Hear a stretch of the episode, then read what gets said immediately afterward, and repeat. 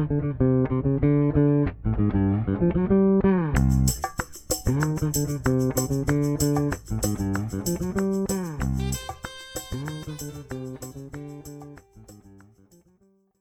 meu nome é Rui Galvão Brito e sejam muito bem-vindos ao podcast Amigos com Projetos. Depois de dois meses de interregno, regressamos cheios de força para esta terceira temporada. A nossa primeira convidada é a Ingrid Souza. A Ingrid é formada em Engenharia de Produção, mestre em Gestão de Projetos de Engenharia e atualmente está a tirar doutoramento no Estado do Minho em Engenharia Industrial e de Sistemas. A Ingrid tem muito foco também na comunicação e no pensamento agile. A Ingrid vai-nos trazer toda a dimensão e a importância que a comunicação não violenta, um termo cada vez mais em voga, tem no bem-estar em cada um de nós. Esta terceira temporada vai ser muito mais virada para capacitar-nos das partes também de soft skills, neste caso comunicação, uma gestão emocional e todas estas áreas que são tão importantes de serem exploradas. Por isso, vamos a isso. Eu até gostava de começar a falar contigo e a perguntar-te tu atravessaste um Atlântico para chegar cá e qual é que tu sentiste que foi o maior entrave que tiveste em termos de comunicação mal chegaste? Em termos de comunicação, não, não tive. Acho que foi de entender uh, certas coisas, tipo, mas de coisas que as pessoas falam do, do, do, diálogo do dia a dia, da, entendeu? O que, que um EPA significa? ah, acho que eu não tenho que esboçar nenhuma reação. Mas, tipo, eu consegui me comunicar super tranquilo.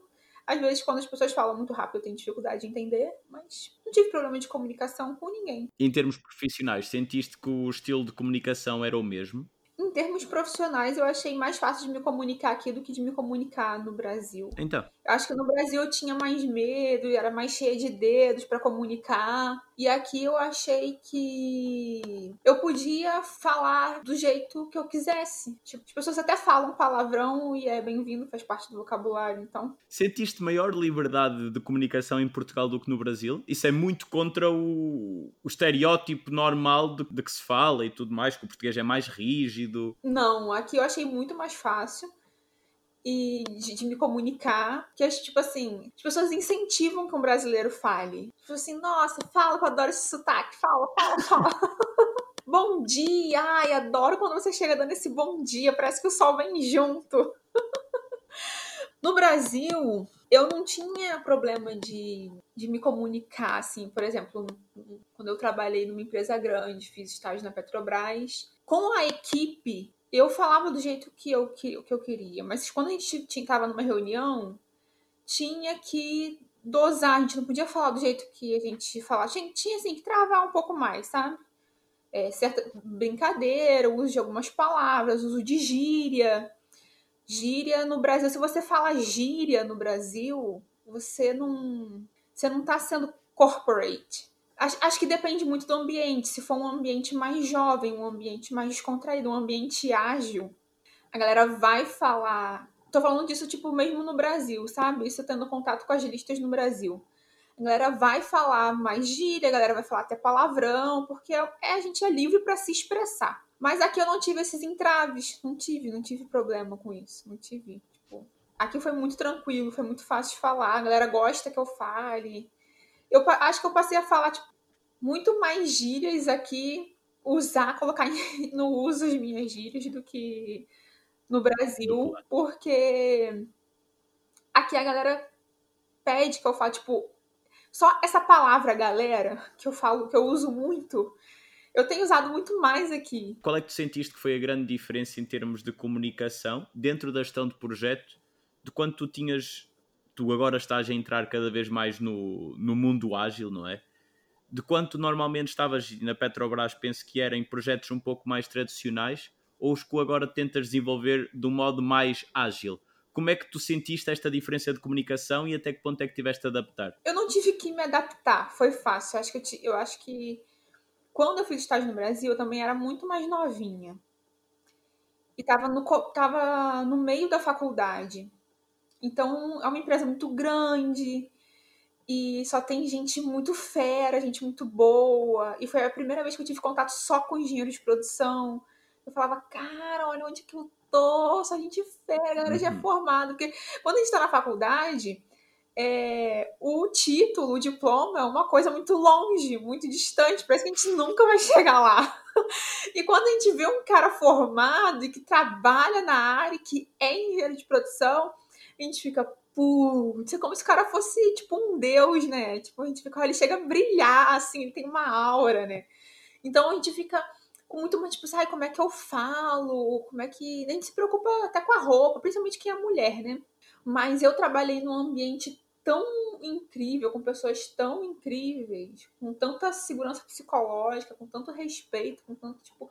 Ninguém nunca fez uma piadinha, ninguém nunca fez uma brincadeirinha, sabe? E, e todo mundo me incluía nas coisas, todo mundo. para fazer com que eu me sentisse parte da equipe. Só que isso é tão. é tanta formalidade que eu achava estranho. Eu só fui me ligar disso, que eles faziam isso, que eles me incluíam, que eles perguntavam as coisas, quando eu saí do estágio, quando eu acabei a faculdade e quando eu fui trabalhar em outros lugares e fui, assim, colocando mais o meu mindset de engenheiro de produção, de profissional em tudo que eu via, em onde eu tava. E aí eu falei assim, cara, como que. Eu já sabia que eles eram sensacionais, a equipe que eu trabalhava. Eu falei assim, nossa, como é que. Porque não adianta, de um jeito ou de outro a gente compara. Quando eu saí de lá, acho que eu continuei buscando para um ambiente como que eu encontrei lá. Com respeito, com gente tranquila. O meu coordenador era um dos caras mais inteligentes, mais brilhantes que eu conheço. Ele me inspira, assim, muito. Ele é um cara, tipo, ele é um líder transcendental, sabe? Para quem leu Liderança e Propósito, sabe? E eu comecei a querer isso. Tipo assim, eu sei né, que eles são sensacionais, que eles são incríveis, e depois. O que é que sentiste? O que realmente criava essa ligação dentro, dentro da empresa? Tá, eram as pessoas. Era um jeito como as pessoas trabalhavam. Era como. É, eles tinham transparência de trabalhar de conversar, de falar abertamente. Eles criavam esse ambiente. E, de, e eu continuei assim nessa busca por esse ambiente e só fui encontrar isso na agilidade. Eu só, só tipo, falei, cara, isso é tão, isso é tão louco, porque, tipo assim, esse cara que foi meu coordenador, ele foi, tipo, coordenador, mentor, ele foi sensacional.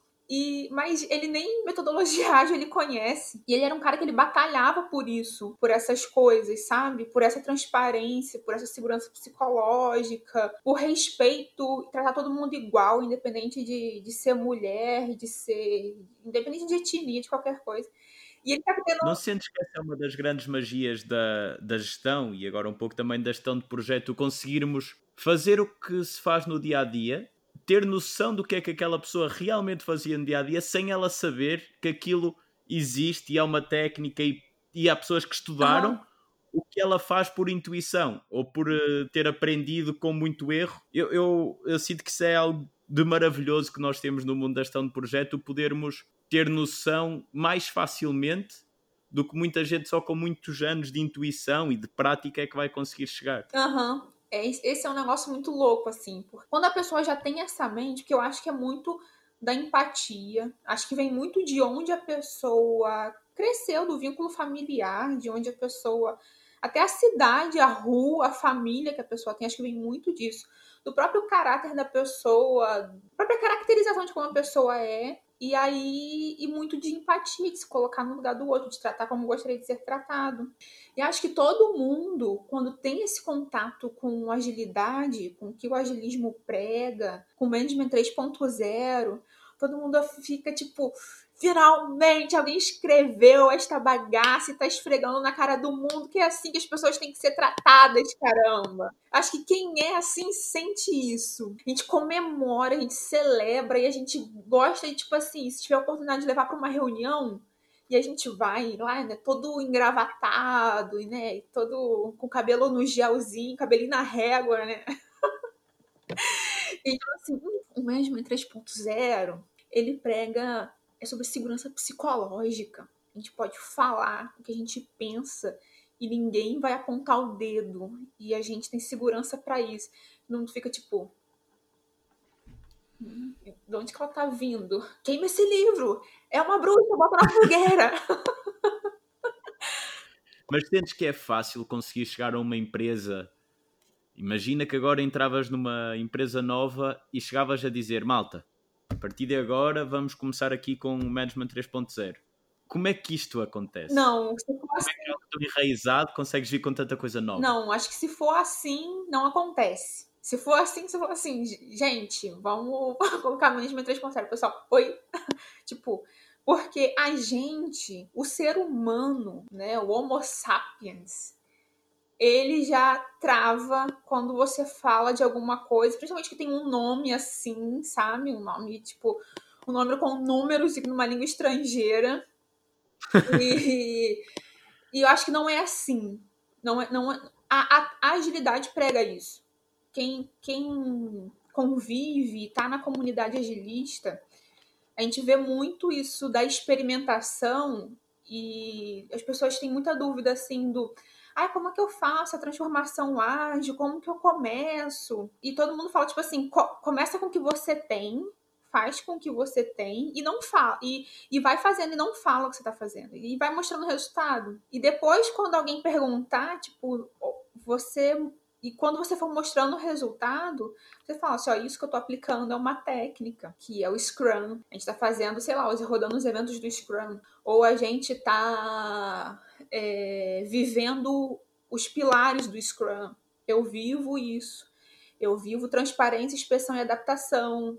E aí a gente mostra de onde é que vem, quem foi o cara que falou.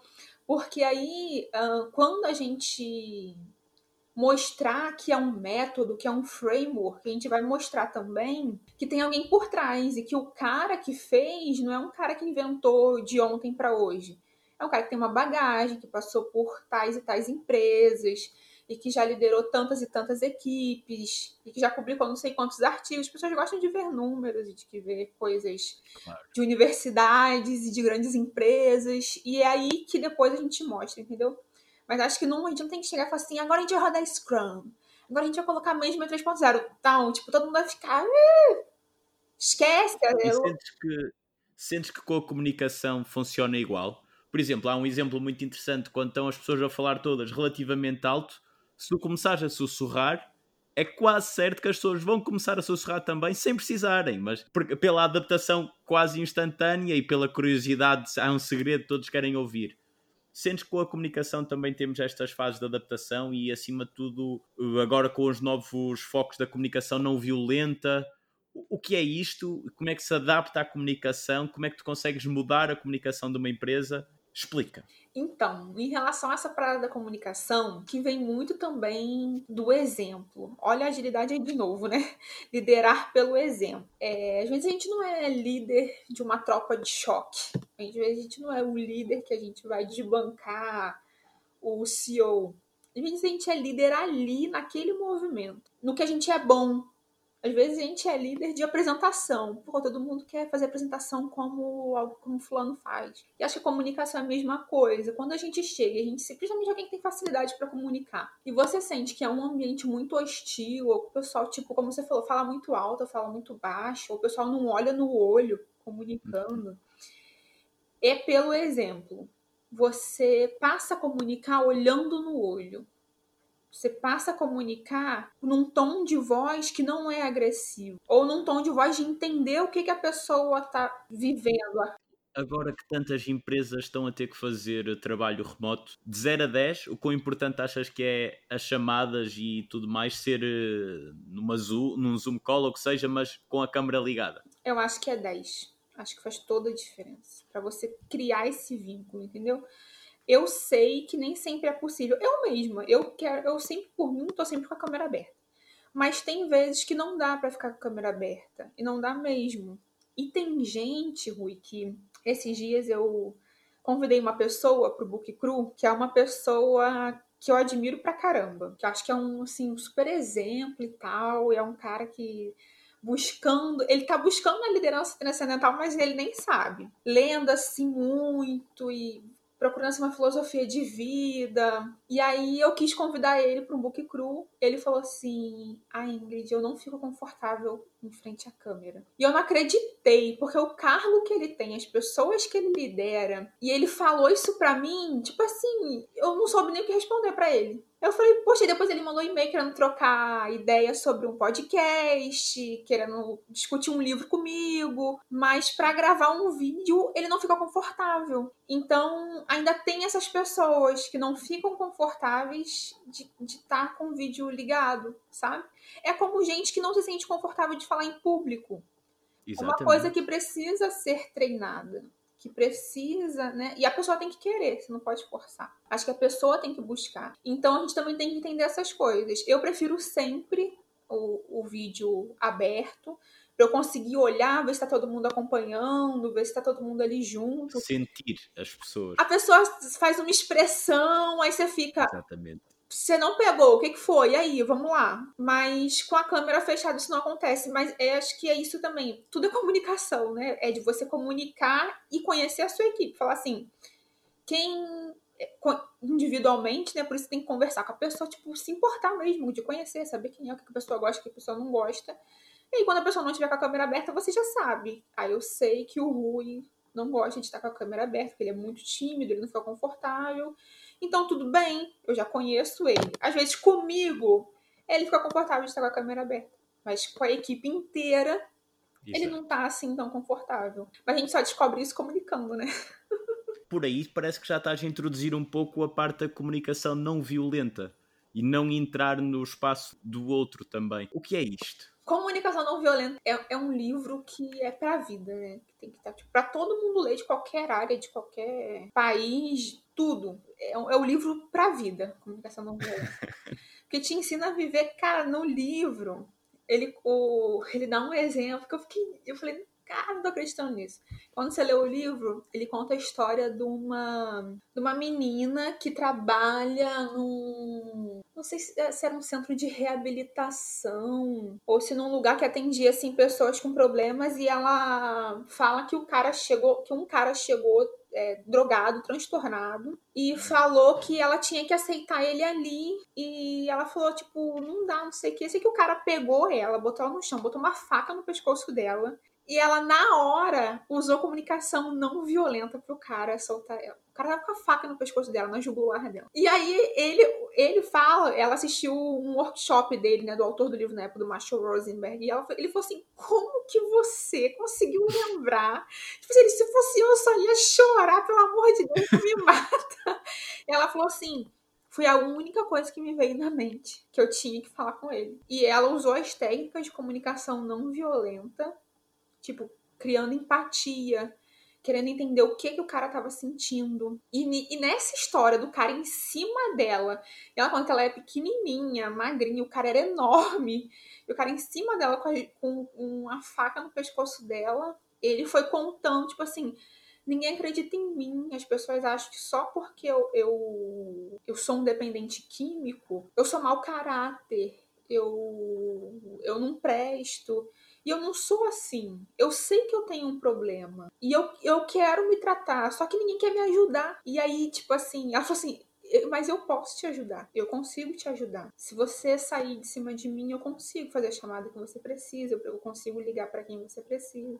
Então, tipo assim, você ouvir a pessoa, tipo assim, você se colocar no lugar da pessoa, cara, isso é um negócio muito louco. Outra coisa que eu é, e, e, essa foi, não foi uma experiência linda, né? Foi de um casal de amigo meu que estava comigo aqui no final do ano, que sofreram um assalto, tipo, cinematográfico. Eles estavam indo viajar, estavam indo fazer uma viagem internacional. E um carro, tipo, um, um Jeep Renegade, entrou na frente deles com um fuzil para fora. E, gente, pensa, tipo, com as quatro janelas com o fuzil apontando para você e fecharam e botaram eles de joelho no chão com o fuzil apontado para a cabeça deles.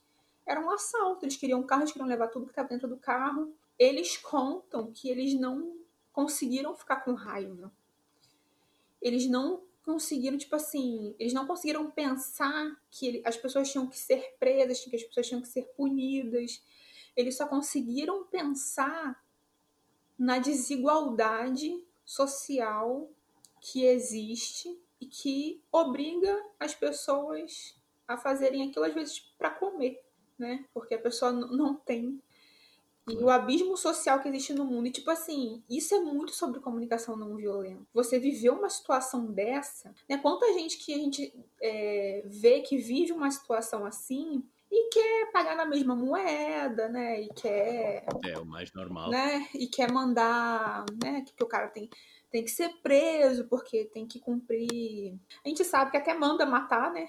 a pessoa uhum. que contrata alguém para poder fazer o serviço sujo, né? E eles pensarem isso, eu falei assim, cara, isso é, isso é totalmente sobre comunicação não violenta. E no livro ele fala sobre uma, uma jornalista muito, muito famosa, que escreveu muito, muitos livros, que viveu na época que ela foi torturada na Segunda Guerra.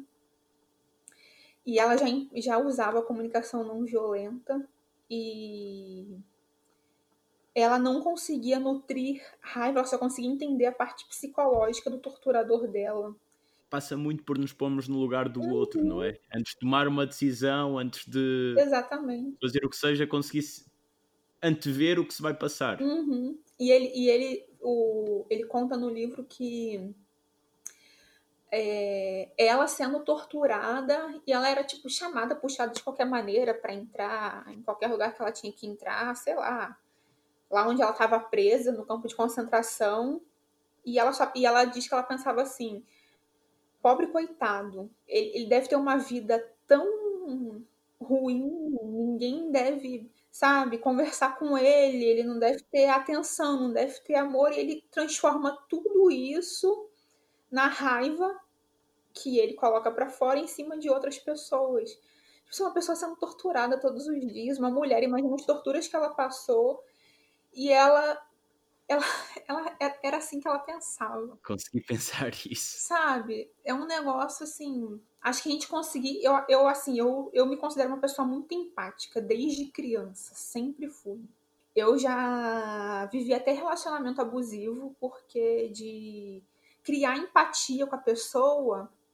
E só fui me dar conta de que era um relacionamento abusivo depois de que já tinha saído dele há muito tempo. Porque eu sempre criei muito empate, sempre, sempre. Assim, nossa, mas essa pessoa precisa de ajuda, nossa, mas ele precisa de mim, mas ele tá falando isso porque ele me, é porque ele me quer bem, é porque ele, ele sabe? E eu vendo aquela necessidade da pessoa, mas eu não sei se numa situação assim, uma pessoa sendo torturada, você tá assaltada com uma arma na sua cabeça, tipo, eu não sei, sabe? Eu falei assim, nossa, a gente tem tanto que aprender ainda com tanta gente, com né, a gente conseguir se colocar, tipo, a gente, sei lá, um cara me ameaçar de morte e eu criar empatia com ele, tipo, o que que tá com qual que é a sua necessidade? Eu acho que eu tentaria falar, né, que eu sou uma faladeira do cacete. eu acho que eu tentaria conversar com a pessoa, obviamente. Mas e o risco, né, de do cara ficar, sei lá, da pessoa ficar mais irritada. Realmente ficar ainda pior, não é? logo, né? E fala assim, cala a boca! E mete um tiro na tua cabeça. Sabe? É. Mudando agora de tópico para uma parte um pouco menos violenta, digamos que terias de fazer e que terias que dar uh, três dicas a alguém que estava neste momento a querer começar um processo de transformação de comunicação. Por onde é que a pessoa deve começar? O que é que ela deve prestar mais atenção para se conseguir começar a comunicar melhor. Mas, tipo, comunicar com qualquer pessoa? Com qualquer pessoa. Com qualquer pessoa. Eu, assim, eu, Ingrid, que eu tenho colocado muito, muito, muito em prática, às vezes eu fico, nossa! Ouvir. Primeira coisa é ouvir. É você deixe, você não falar, você não responder na hora, você ouvir mesmo, ouvir atentamente e estimular que a pessoa continue falando você fazer perguntas para que a pessoa continue falando. Encadear o pensamento. Exatamente. Tipo, o que você precisa? Mas você acha isso porque você se sente assim? Aí a pessoa vai responder, nossa, exatamente assim que eu me sinto. Então, não, não é assim que eu me sinto. Mas é o que, então? Você estimular. Você realmente ouvir, você ficar na sua, né? Tipo, dando atenção. Você estar presente né? Não é simplesmente você não. Ah, tá. Sabe, aquela cena clássica da mulher querendo falar com o marido e o marido só querendo comer, só querendo assistir o jogo. E a mulher, Sim, tá ouvindo o que eu tô falando? Ele, "Aham." sim, sim. Então, o que, que eu disse? é que tipo isso, sabe? Não, é estar presente, é mostrar mesmo que você se importa. Né? O olhar no olho. É parar ali por um momento e realmente se dedicar. Ah, tem, tem uma cena muito engraçada disso que é do The Big Bang Theory. Que o. Esqueci o nome dele agora, que ele tá com a namorada e ele tá numa dúvida infernal se ele compra um Xbox ou um PlayStation. E aí ela fica, aham, não sei o que, tá, Sheldon, não sei o que lá. Ele, cara, mas ele, ele, será que você pode me dar atenção? Você não tá entendendo o conflito que eu tô vivendo. Aí ela, ok, estou aqui. Vai, fala. Aí ele fala, o Xbox tem isso, não sei o que. Nossa, não acredito! E ele, então, mas aí o Playstation fica lá e tal. Ela, "Ah, como que você vai decidir? Isso é impossível! e ele vai nesse engajamento, assim. E ele, viu, você me entendeu lá? Ótimo! Agora me passa a porra da manteiga. É, tipo, ela teve presente ali, conectada com ele. Tá, dei a atenção que você precisava. Mas às vezes é isso, sabe? Então é você ouvir, você tá presente e você realmente se importar. Se você não se importa, você pode estar ali presente, você pode estar ali ouvindo a pessoa, mas se você não se importou, você não vai nem lembrar do que a pessoa te falou. Você não vai nem, tipo. A pessoa depois vai achar que você ouviu ela e vai querer te fazer uma pergunta. E aí você vai ficar assim: ah, mas foi sobre o que mesmo? Cara, você não tava ali, né? Você tava tipo. Você não tava nem aí. Você só fingiu que ouviu, só fingiu que tava realmente se importando, que realmente estava dando atenção. Mas você não se importou. Tem gente que não lembra nem o nome da pessoa. Sabe? Muito a gente, normal. tipo assim, quem é assim, mais novo, não tá trabalhando ainda, tá procurando por emprego, a gente vê muito isso em processo seletivo, né, de, de RH. E a gente, às vezes a gente tá empolgado com a vaga, porque às vezes é uma vaga que a gente quer muito, né? A gente faz entrevista, acha que a entrevista foi boa. E aí, quando você, sei lá, encontra com a pessoa, ou acha a pessoa no LinkedIn, e você pergunta, a pessoa assim, ah, mas quem é você mesmo? Fica, pô, cara, o que, que eu vou vir fazer nessa empresa? A pessoa não lembra meu nome, a pessoa não lembra a vaga que eu me candidatei. Tipo assim, pessoa não lembra nem de mim. Tipo, ah, Ingrid, lembro de você, mas não lembro pra que que foi que você se candidatou mesmo? Ou, sabe, a pessoa conversou com você meia hora, Claro, uma hora, te convidou pra fazer. Te desanima, né? Eu acho que isso vale muito pra muita coisa, tipo assim, né? Pra relacionamento de, pra você decidir se você vai casar ou não com aquela pessoa, né? Você já se livra logo. Vai pegando a dica e se livra. Tipo assim, não, vale a pena.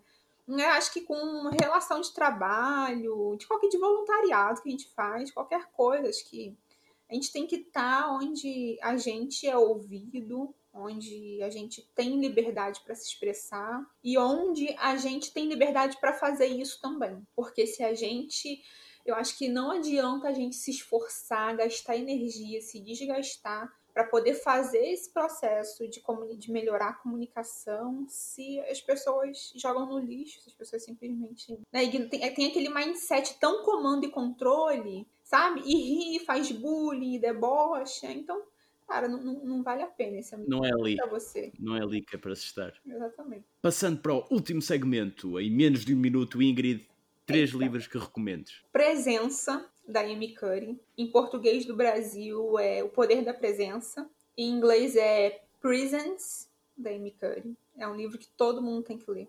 Todo mundo tem que ler. Comunicação Não Violenta, do Marshall Rosenberg. Todo mundo tem que ler. E Sapien, Uma Breve História da Humanidade. Gosto desse, gosto desse. Você gosta, né, Rui? É muito bom. Mas é muito bom, o livro é muito bom. É muito bom. E não sei se é ele que fala. Eu sei que eu, tipo, os livros que eu li no ano passado, eles foram se conectando. Interligam. Um falava do outro, depois o outro falava do outro. Eu, ai, que legal que eu li esse na sequência. Estou no ciclo certo. É, exatamente. E sem ter a menor noção, né? Mas são esses os três livros. Ingrid, muito obrigado. Eu que agradeço, Rui. Você ter paciência de ficar me ouvindo a tagarela. E assim acaba o primeiro episódio da terceira temporada de Amigos com Projetos.